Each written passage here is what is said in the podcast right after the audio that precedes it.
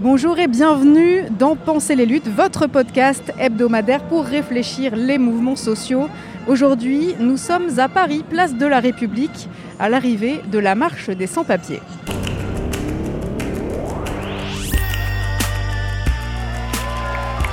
Enfin, quelque chose se passe Pensez les luttes.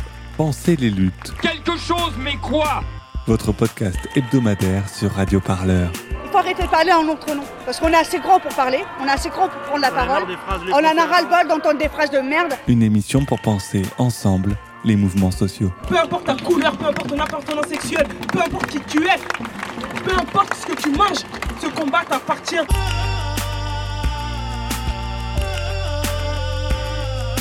Radio Parleur, le son de toutes les luttes. Je crois pas que ce mouvement il va s'arrêter de sitôt. On se quittera plus jamais c'est impossible. Non, les personnes migrantes ou réfugiées ne sont pas toutes pauvres ou misérables, sans diplômes ou analphabètes, car il y a autant de sans-papiers qu'il y a de situations différentes. Un petit rappel, loin d'être inutile, tant les discours sur elles et eux les désignent avant tout comme un poids, une charge sociale et économique dont il faudrait peut-être même se débarrasser, en particulier celles et ceux qui ne rentrent pas dans les cases de l'asile ou du refuge politique. Dans la bouche du président de la République, ces mots prennent un tour assez dur ici en 2018. Tendez l'oreille car le président croit discuter discrètement avec un ancien combattant qui lui demande quand est-ce qu'il expulsera tous les sans-papiers.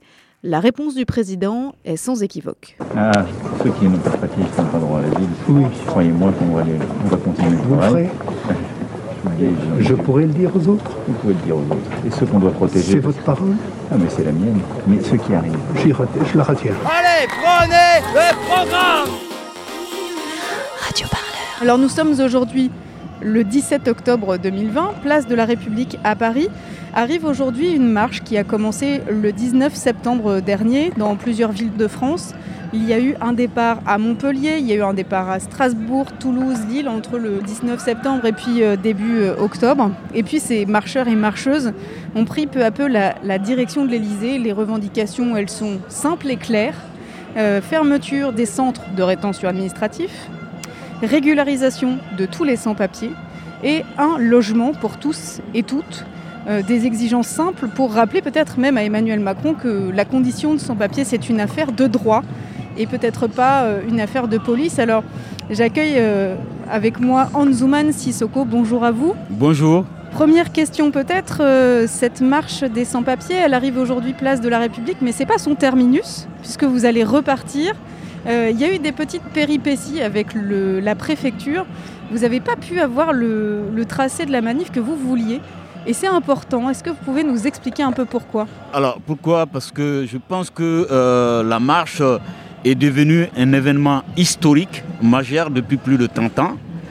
Parce que euh, vu le nombre de mobilisations autour de la marche et l'ensemble des citoyens, associations, syndicats et partis politiques qui soutiennent la marche, Il y a 120 organisations qui soutiennent cette marche. 280 À organisations 280 aujourd'hui. qui soutient la marche. La ville de Paris soutient la, la marche. Beaucoup de partis politiques importants, LFI, LV, et aussi les communistes, le NPA soutient la marche de sans-papiers. Donc c'est historique, on n'a jamais vu ça depuis euh, la marche des beurs en 83. Ok? Donc du coup, ça fait peur au gouvernement dans un contexte sanitaire pas possible, mais je pense que c'est une erreur politique que le gouvernement est en train de mener parce que euh, de- des événements comme ça, selon la préfecture, on sera des dizaines de milliers aujourd'hui dans les rues de Paris. Donc politiquement, c'est une erreur de passer à côté de ça. Le président de la République, il est président de tous les citoyens, avec ou sans papier, parce qu'il devrait en tout cas accueillir euh, une délégation de ces marcheurs-là et accepter l'itinéraire qu'ils ont choisi. C'est historique. Donc ils ont refusé. Mais c'est c'est pour ça que vous aviez euh, en ligne de mire de marcher vers l'Elysée. Mais la préfecture vous a dit non. Vous ont dit euh, vous allez plutôt marcher vers le ministère de l'Intérieur. Et vous, vous avez dit non à ça. Pourquoi est-ce que vous avez dit non euh Ils n'ont même pas dit de marcher au ministère de l'Intérieur. Tout le, vous avez vu euh, les rues, la rue du Temple, le boulevard du Temple, la rue Saint-Martin et la rue Béranger sont barricadés par des murs, mobiles. Depuis ce matin 9h, ils sont arrivés avec euh, ces murs mobiles pour empêcher que les gens partent parce qu'on sera des dizaines de milliers. Donc euh, la préfecture a refusé l'itinéraire que nous avons déposé et nous allons nous contenter en tout cas de marcher vers les artères qu'ils ont autorisées à la, à la CGT précaire du Nord qui a déclaré une manifestation jusqu'au métro Trinité de Ternjob.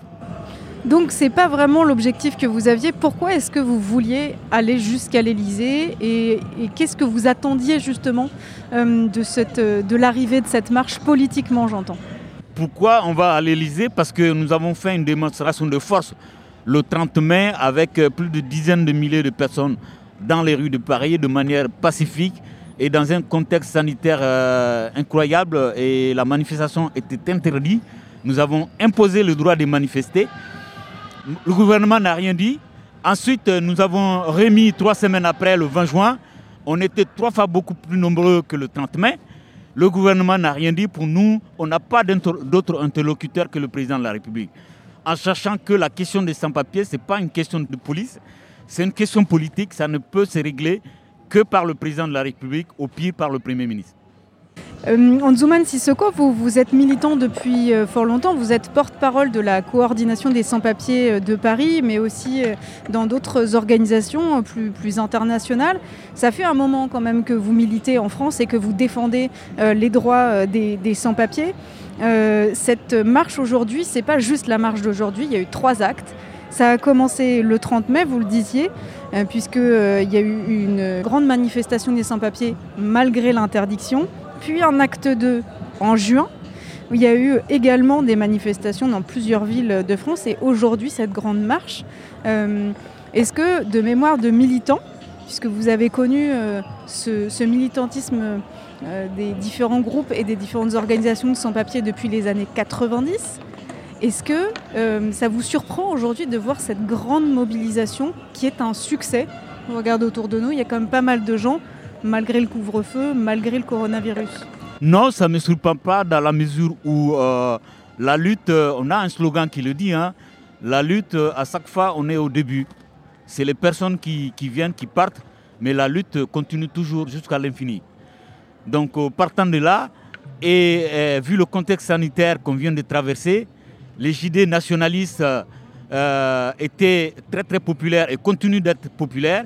Mais euh, le problème sanitaire a fait en sorte que euh, ce discours nationaliste est en train d'être atténué un petit peu par le fait que les camarades sans-papiers étaient en même temps aux premières lignes que les infirmiers.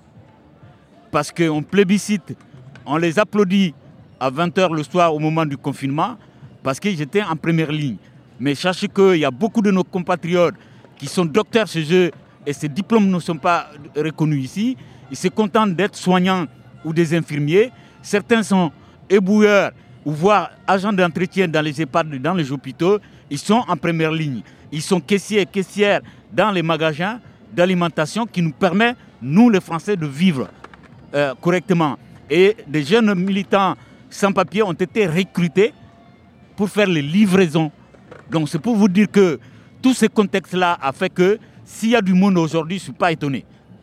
Alors justement, vous disiez qu'il euh, s'agit aussi de reconnaître euh, ce travail qui a été accompli pendant euh, la crise sanitaire, notamment parce que c'est ces travailleurs et travailleuses sans papier, parce qu'il y a beaucoup de femmes aussi hein, dans, le, dans le milieu du ménage, notamment du nettoyage, eh bien, euh, ces travailleurs et travailleuses euh, sans papier qui vivent euh, souvent dans des conditions d'hébergement précaires sont majoritairement contaminés par le coronavirus. Il y a une, une étude publiée par Médecins sans frontières qui le dit, ça se lit dans la croix le, du 6 octobre dernier.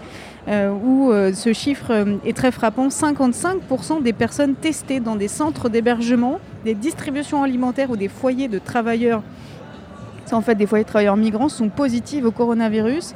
Il y a même des foyers de travailleurs où c'est presque 90% des hommes, parce que c'est beaucoup d'hommes qui vivent dans ces foyers qui sont positifs au coronavirus et qui sont souvent malades. Alors justement, ça fait partie des revendications de cette marche aujourd'hui, la question du logement. Euh, Anzuman Sissoko, aujourd'hui, est-ce qu'il faut s'inquiéter pour les logements des foyers de travailleurs migrants en France? Bien sûr, il faut s'inquiéter parce que la politique qui est menée depuis une vingtaine d'années en France, c'est de supprimer les salles de réunion, les salles de fête, les salles de, cuisine, les cantines et, tout ce qui est prévu, réservé souvent par des gens qui utilisent, qui sont euh, religieux, qui font euh, les prières.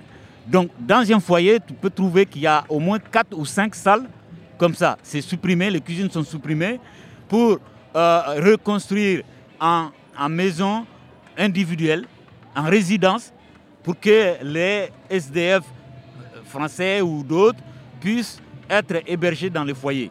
Donc cette solidarité qui existait dans les foyers sont supprimées par la nouvelle politique des bailleurs et aussi en complicité avec l'État. Donc raison pour laquelle beaucoup de gens se retrouvent dans la rue, pour ceux qui sont primo-arrivants et qui font des demandes d'asile qui, sont, qui sont déboutés, ils n'ont plus de, lieu de refuge. Donc la question des squats, c'est une question qui, qui, existe en France depuis une vingtaine d'années aussi. C'est beaucoup, beaucoup restrictive dans la mesure où on ne peut pas occuper un lieu vide aujourd'hui et rester 48 heures.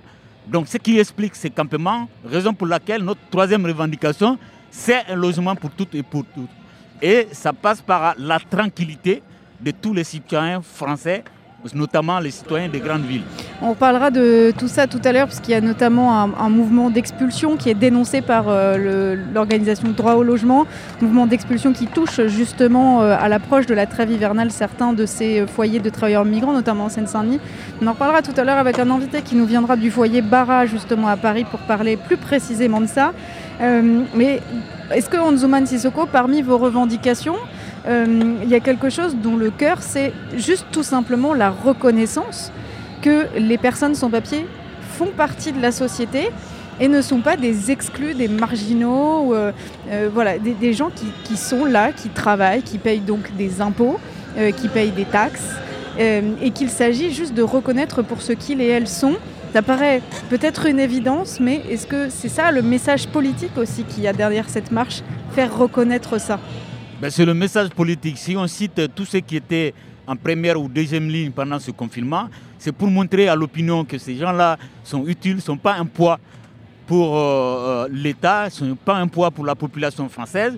Donc c'est en quelque sorte demander une reconnaissance.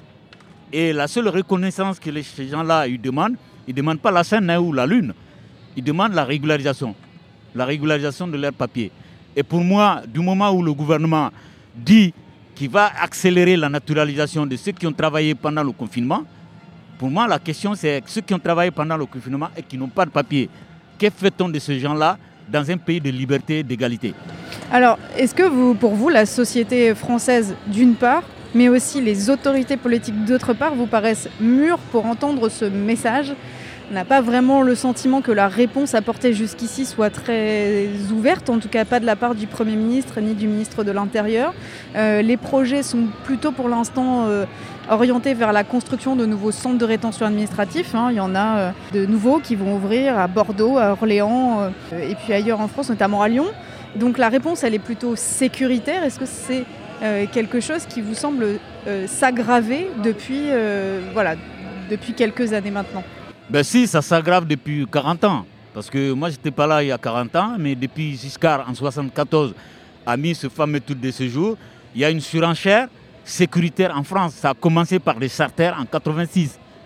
À 34 ans de, politique d'immigration, donc ça s'aggrave. À l'époque, euh, voire les années 90, la rétention était de 5 à 7 jours. Aujourd'hui, nous sommes à 90 jours. Donc tous les gouvernements qui viennent, ils essaient de faire plus alors que pour moi, tout ça, c'est raté. Ça n'a pas marché. Ça ne marchera pas.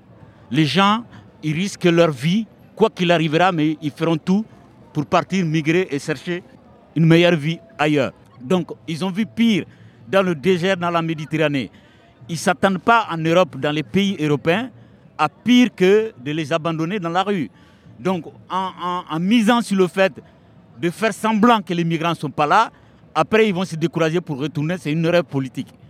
Donc moi, je pense que c'est une population très jeune. C'est de 9 à 30 ans. C'est une population qui n'a pas besoin qu'on les assiste. C'est une population qui veut juste euh, être libre de ce mouvement et essayer de contribuer à, l'économie du pays et à la richesse de ce pays-là. Donc c'est ce que les politiques n'ont pas compris. Aujourd'hui, la population commence à, comprendre. Et moi, c'est ça qui m'intéresse. C'est ça qui m'intéresse. Tôt ou tard, cette population-là qui vote pour ces gens-là vont retourner le bâton vers l'autre sens. Moi, je suis sûr et certain qu'à un moment donné, ça viendra. Parce que si on fait le constat depuis 86, bientôt 40 ans, jusqu'à maintenant, c'est du surenchère sécuritaire, ça n'a pas marché. Est-ce que vous, justement vous dites euh, très justement qu'il s'agit d'invisibiliser les femmes et les hommes qui sont euh, aujourd'hui sans papier, euh, au stade aussi où ils et elles peuvent être dans la rue, on l'a vu à Porte de la Chapelle, d'ailleurs il y a hum, un, une étape de la marche qui est partie hein, tout à l'heure de Port de la Chapelle. Port de la Chapelle, c'est quand même un lieu où il y, a eu un centre d'accueil justement pour les personnes migrantes euh, qui a créé une espèce de, territoire dans lequel les gens étaient dehors H24 euh, en attendant de pouvoir rentrer dans le centre. Euh, c'était un lieu de grande misère et vraiment de, grand délaissement aussi de, ces personnes-là. Est-ce qu'il s'agit aussi de lutter contre l'invisibilisation des personnes qui sont à la rue, sont repoussées toujours de plus en plus loin euh, dans les villes, dans les, dans les banlieues, euh, mais aussi de ne pas leur donner euh, de visibilité médiatique. Voilà. Comment vous, en tant que militant, vous répondez politiquement à ça? Qu'est-ce qu'il faut dire pour rendre les personnes sans papier visibles et dire voilà, ils sont là, elles sont là, on fait société ensemble et il faut l'accepter, il faut arrêter d'avoir peur. Comment est-ce que vous, vous pouvez porter un discours qui a cette fonction-là? Alors, le discours que je, peux porter à cette fonction-là, je m'adresse aux, petites radios, aux petites euh, euh, presses privées et qui peuvent porter nos messages le plus loin possible. Et je compte aussi sur les réseaux sociaux. Parce que si on compte. Vous ne comptez pas sur les grands médias alors? Non, non, non, je ne compte pas sur les grands médias. Moi, je suis en France depuis 27 ans, ça fait 20 ans que je milite. J'étais à tous les rendez-vous, j'ai réussi à, faire des actions à plus de 3000 personnes pendant 28 mois. Jamais j'étais dans une couverture de Parisiens ou dans, dans, un, dans un télé important. Donc pour moi, ces gens-là, ils sont là pour le pouvoir. Donc moi, je compte aujourd'hui sur les réseaux sociaux. Si on arrive à mobiliser les gens, autant de gens aujourd'hui dans la rue, c'est à travers WhatsApp, c'est à travers Instagram, c'est à travers Facebook. Pour moi, c'est ça, c'est ça qui permet euh, euh, de quantifier le, les, gens dans la rue. C'est en ce moment-là que le pouvoir réfléchira et dire qu'il y a quelque chose qui se passe, il faut, il faut qu'on en parle. Est-ce que ça passe aussi par une organisation de plus en plus euh, politique des sans-papiers euh, par et pour eux-mêmes? Aujourd'hui, la marche, elle rassemble beaucoup de collectifs, il y a beaucoup de soutien aussi, euh, mais il y a aussi beaucoup de collectifs qui sont auto-organisés. la marche aussi a été intelligente sur les réseaux sociaux. Il y a un compte Instagram de la marche des sans-papiers qui retrace toutes les étapes avec des visuels, voilà, assez bien fait. Et derrière ça, il y a quand même une organisation euh, politique avec des collectifs comme celui des Gilets Noirs, par exemple, qui ont des discours très radicaux. Est-ce que ça, ça vous semble aller dans le bon sens? Oui, ça me, ça me semble aller dans le bon sens parce qu'on est dans un monde aujourd'hui, si tu parles pas fort et que tu mobilises pas beaucoup, on ne t'écoute pas. Donc euh, une manifestation de 100 gilets, gilets noirs, une manifestation de 100 blackbirds, c'est plus important que mobiliser 100 000 personnes pacifiques le gouvernement n'attend que ceux qui ont des discours radicaux. Je les soutiens dans leur lutte. Ce que je suis contre, c'est la violence physique. Mais euh, le discours radical, quel qu'en soit, sans rentrer dans le délit, euh, je, suis, je suis preneur. Et depuis 1996, la lutte des sans-papiers s'est démocratisée. Parce qu'avant 1996, il y avait des sans-papiers. Et il n'y avait pas une structure de, de lutte nationale des sans-papiers qui existait, mais depuis euh, Peut-être vous pouvez rappeler un peu pourquoi 96 c'est une date, euh, c'est une année importante, c'est une année charnière, euh, parce que je pense que tout le monde n'est pas forcément très au courant de cette, ce qui s'est passé cette année-là. Ben, cette année-là, il y a 318 familles qui sont sorties, équipées beaucoup d'endroits, Pajol, Saint-Ambroise ici, après à Paris, terminé à Saint-Bernard. Et c'est à Saint-Bernard qu'il y a eu la médiatisation où l'ensemble des associations, des partis de gauche, des syndicats, mais aussi des curés qui sont venus massivement soutenir ces familles-là. Et ça a été le départ de la création des mouvements autonomes des sans-papiers dans toute la France. À un moment donné, dans les années 96-98, il y avait 64 collectifs de sans-papiers en France. Aujourd'hui, on est 19 collectifs à organiser cette marche-là qui arrive aujourd'hui, mais il y, a, sept villes qui ont donné des marcheurs qui ne sont pas des marcheurs d'Île-de-France. Donc la chose commence à, à, aller de manière structurée, organisée et de manière politique aussi. Parce qu'on a des revendications, on a des arguments valables en termes de, si on est vraiment dans un pays de droit, parce que la question de principe de liberté, d'égalité de fraternité, ça ne se négocie pas. Personne n'est au-dessus de ça, ni le président de la République, ni le gouvernement, et loin de là le préfet de police de Paris. Donc c'est un principe que tout le monde doit respecter si nous sommes dans un pays de droit. Et malheureusement, voilà, on dit pays de droit, mais c'est le contraire. Et comment ça se passe justement entre collectifs? Parce que c'était euh, l'un des enjeux aussi en 96, puisque en 96 il y avait trois collectifs, trois gros collectifs qui étaient euh, mobilisés et puis qui se sont structurés un peu euh, de manière autonome les uns des autres. Et euh, surtout, il y avait un discours militant qui était fort, qui était celui de, marcher et de, de, travailler ensemble.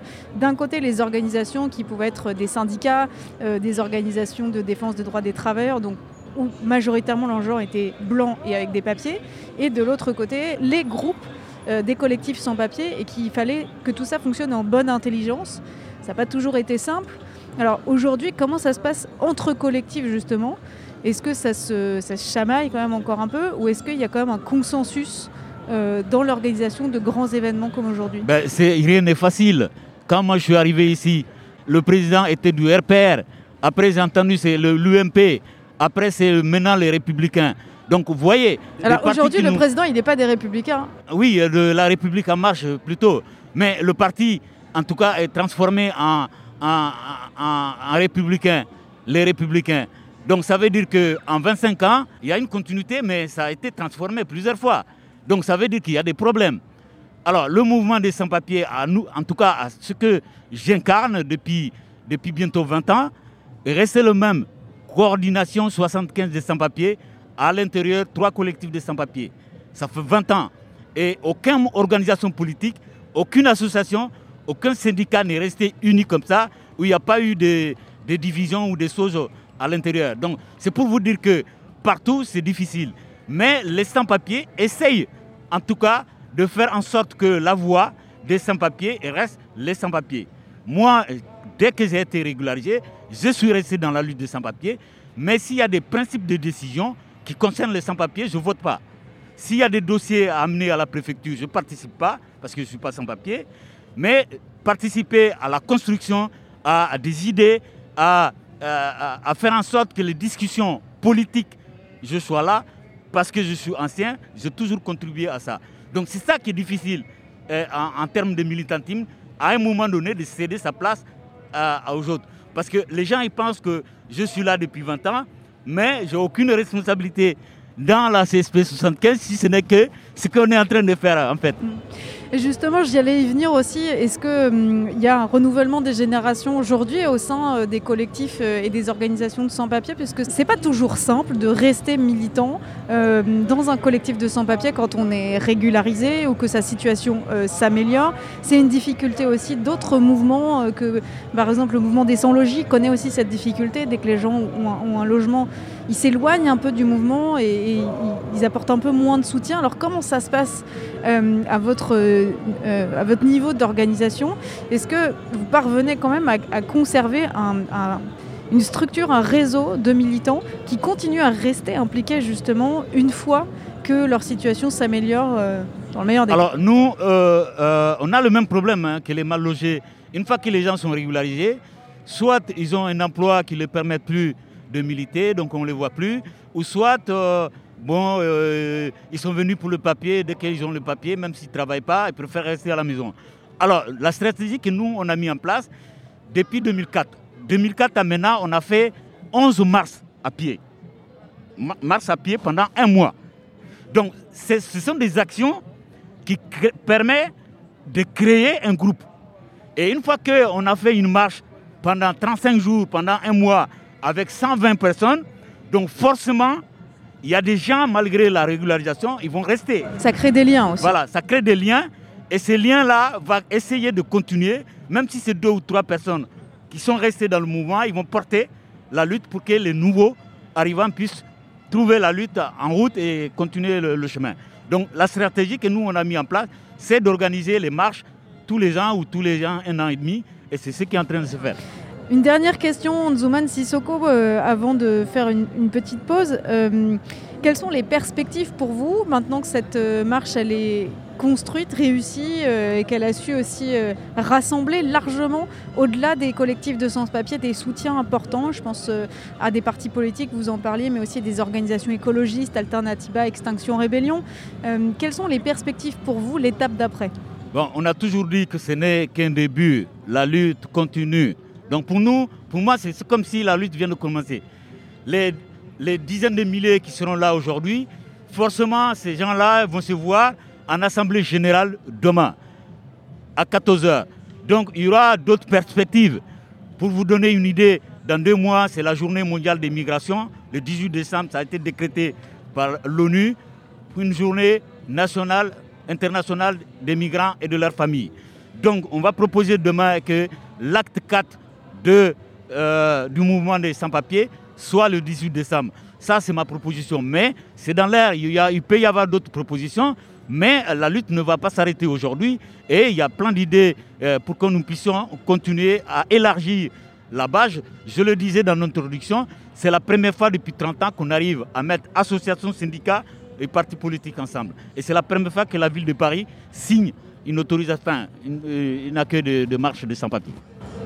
Merci beaucoup, Anzuman Sissoko. Merci. On se retrouve dans quelques secondes, minutes, pour continuer cette émission Penser les luttes à la marche des sans-papiers, place de la République à Paris.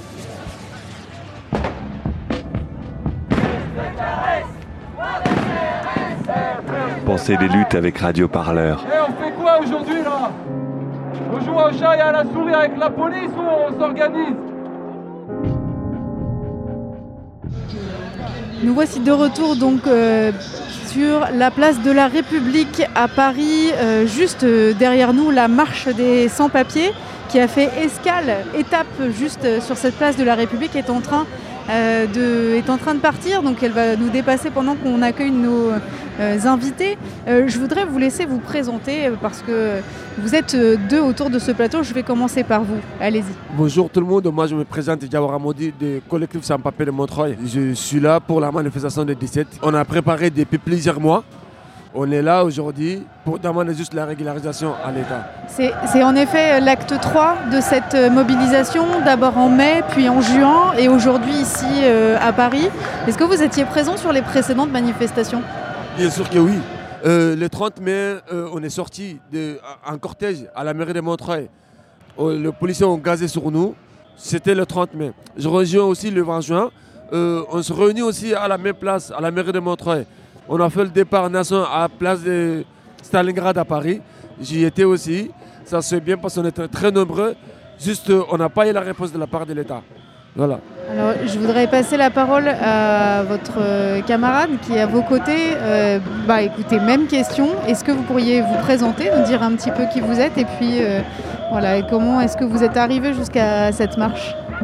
Euh, moi, je m'appelle euh, M. Sibi Ahamada, collectif des sans-papiers de CSP de Montreuil. Vous, vous êtes sans papier tous les deux L'un et l'autre, vous êtes dans cette situation. Est-ce que vous avez participé à cette marche après les manifestations? Qu'est-ce que ça vous a apporté, euh, non seulement humainement, mais aussi politiquement? Est-ce que c'est- Après le 20 juin, euh, la, le la réunion qu'on a fait, on a décidé tout de suite de faire une marche nationale.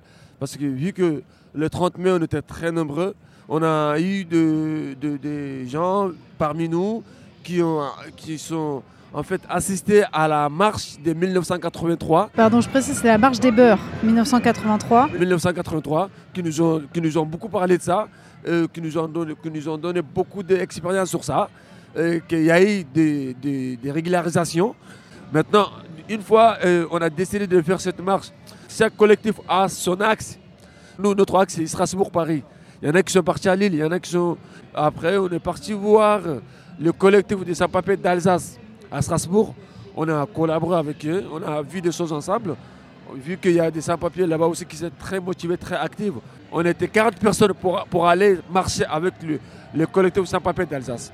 Aussi, on a envoyé 10 personnes à Grenoble pour aller marcher. On a envoyé 5 personnes à Rennes pour aller marcher. Vous avez marché, vous, euh, depuis euh, l'Alsace? Ouais, jusqu'ici ouais, Sur ouais. certaines étapes ou sur toutes les étapes Juste sur certaines étapes, le départ. Le première étape, juste le départ, premier jour, parce que le départ c'était le 3 octobre. Le 3 octobre, moi j'étais avec eux, mais après, moi je suis venu sur Paris pour pouvoir organiser le parcours, l'accueil, etc. Et Paris aussi, en attendant qu'ils arrivent. Quel accueil vous avez reçu au fur et à mesure du parcours? Parce qu'il y a eu des, étapes, il y a eu, euh, voilà, ça a été, mouvementé. Il y a eu plein d'histoires qui ont été un peu racontées sur le, le compte Instagram justement de cette marche. Euh, vous, quel accueil vous avez reçu? Euh, sur le parcours de cette marche Des gens que vous avez croisés, euh, des, voilà, des personnes euh, dans les villages. Vous êtes passé par des petits endroits qui ne sont pas les grosses villes. Comment ça s'est passé ça? Il y a des villes, franchement, qui nous accueillent. Certaines dans les hôtels, certaines dans l'église, certaines dans, dans le jardin. Ça s'est ça bien passé, mais il y a des villes aussi qui ne nous ont pas accueillis et qui ne nous ont pas du tout d'accord pour, pour l'accueil. C'était très difficile pour les marcheurs parce que ces jours, quand ils sont venus, euh, ils ont refusé d'accueillir le marcheur. Ils étaient obligés de marcher encore 11 km supplémentaires. Très dur de marcher euh, après euh, une journée fatigante sur les routes, de devoir euh, réembrayer. Est-ce que vous avez rencontré des gens sur le parcours qui étaient étonnés de vous voir et qui vous disent mais qu'est-ce que vous faites?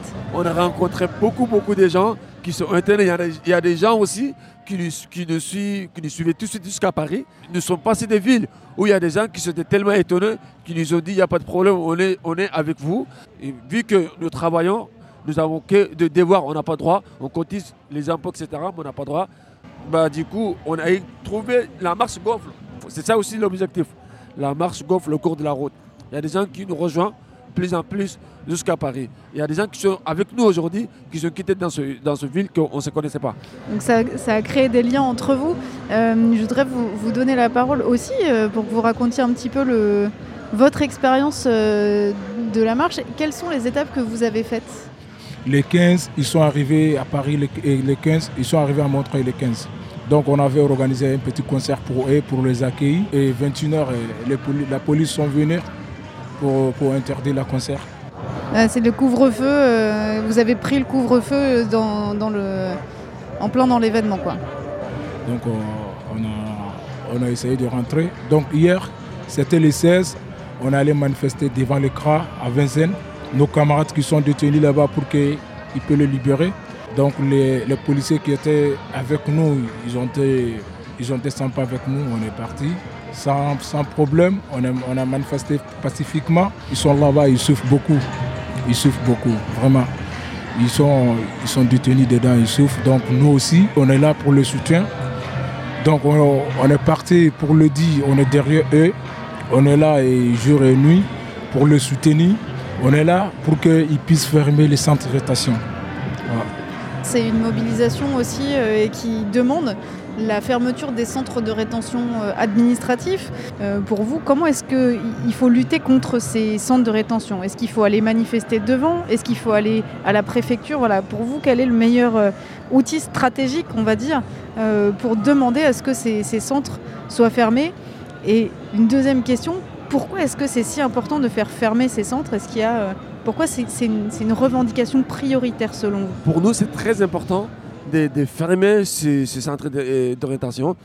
Car nous, on était devant les centres d'orientation hier, on a communiqué avec les gens qui sont à l'intérieur. En fait, les, les conditions qu'ils vivent, c'est, ce n'est pas en respectant les mesures sanitaires déjà. Mais c'était déjà le cas pendant la canicule. Euh, Il n'y avait pas de point d'eau, euh, il n'y avait, pas de, de- il y avait rien qui était, qui était proposé justement pour protéger les gens pendant la canicule. Donc là, c'est le prolongement un peu de, de tout ça. quoi. Voilà, du coup, ils nous ont parlé qu'ils ne sont pas du tout protégés et il leur manque tout ce qu'il faut. Euh, en plus, euh, pendant le Covid, euh, la façon qu'ils vivent en- euh, ensemble, euh, ils, sont ils sont dans le centre de rétention, c'est pas humain. Ce que j'entends dans ce que vous dites, c'est qu'il y a deux problèmes. Le problème des conditions dans les centres de rétention, mais aussi leur légitimité. Est-ce que pour vous, c'est légitime aujourd'hui euh, l'existence de ces centres de, rétention administrative pour les gens qui euh, sont déboutés du droit d'asile ou euh, qui sont en attente de réponse de leur dossier ou qui tout simplement ont des problèmes avec l'administration parce que c'est un centre administratif et non pas judiciaire. Est-ce que pour vous ces centres ils sont légitimes aujourd'hui tout simplement? Pour moi, ces centres n'ont pas de sens.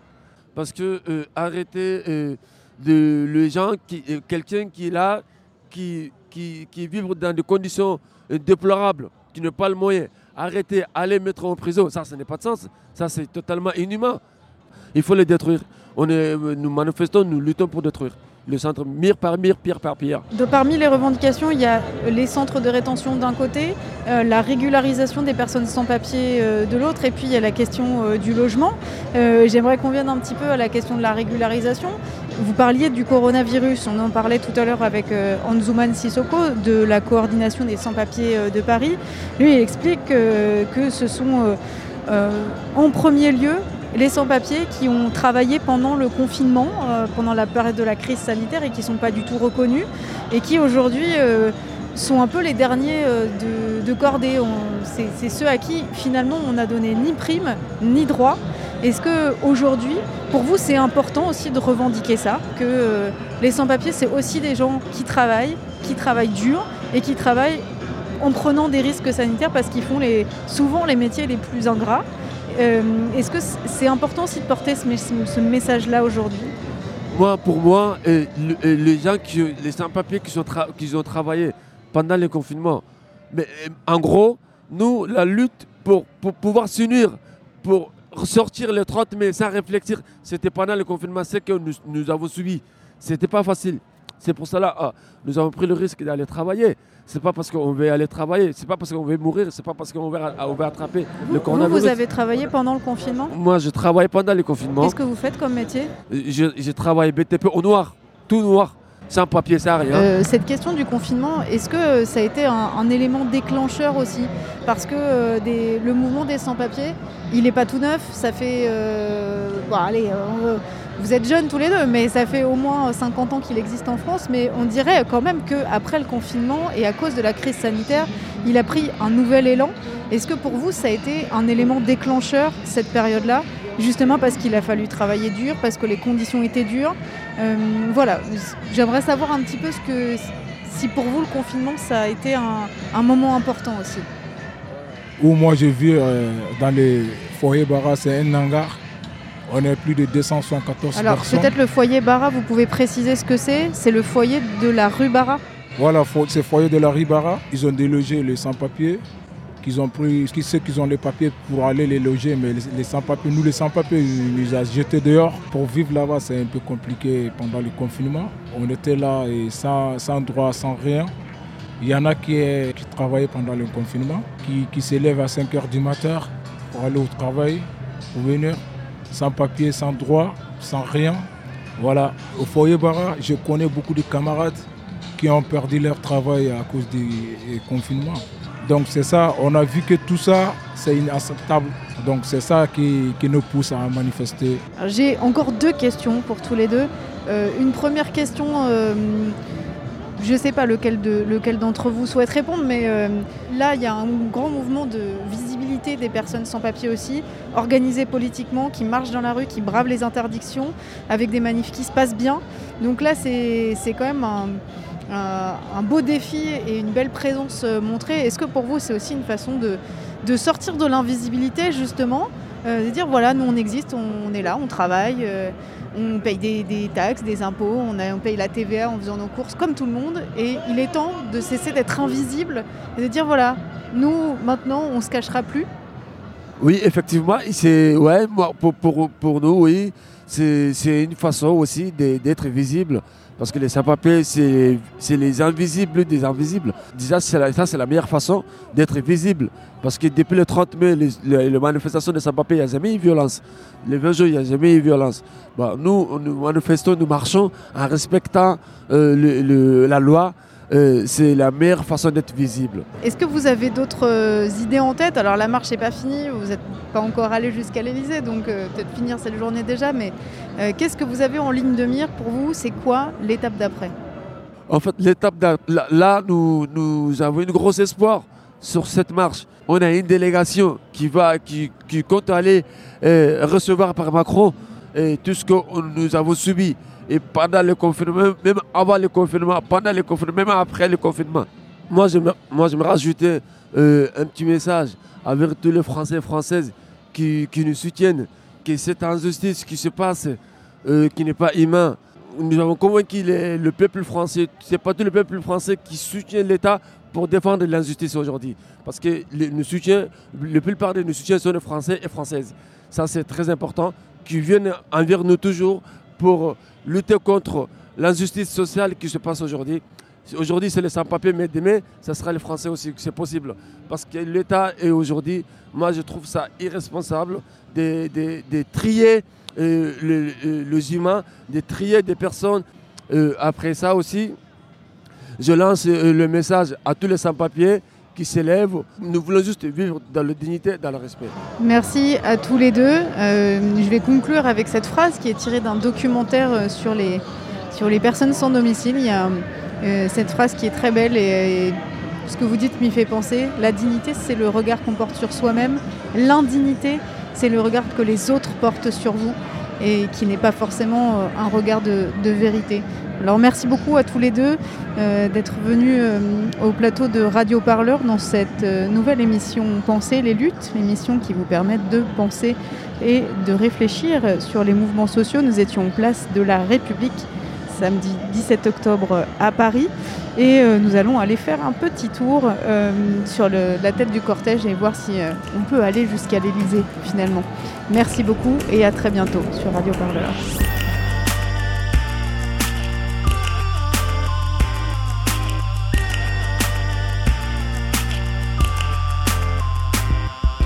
Radio Parleur, le son de toutes les luttes. Écoutez-nous sur radioparleur.net. We are the vices waiting for the virtues. We're not kings, we are not kings.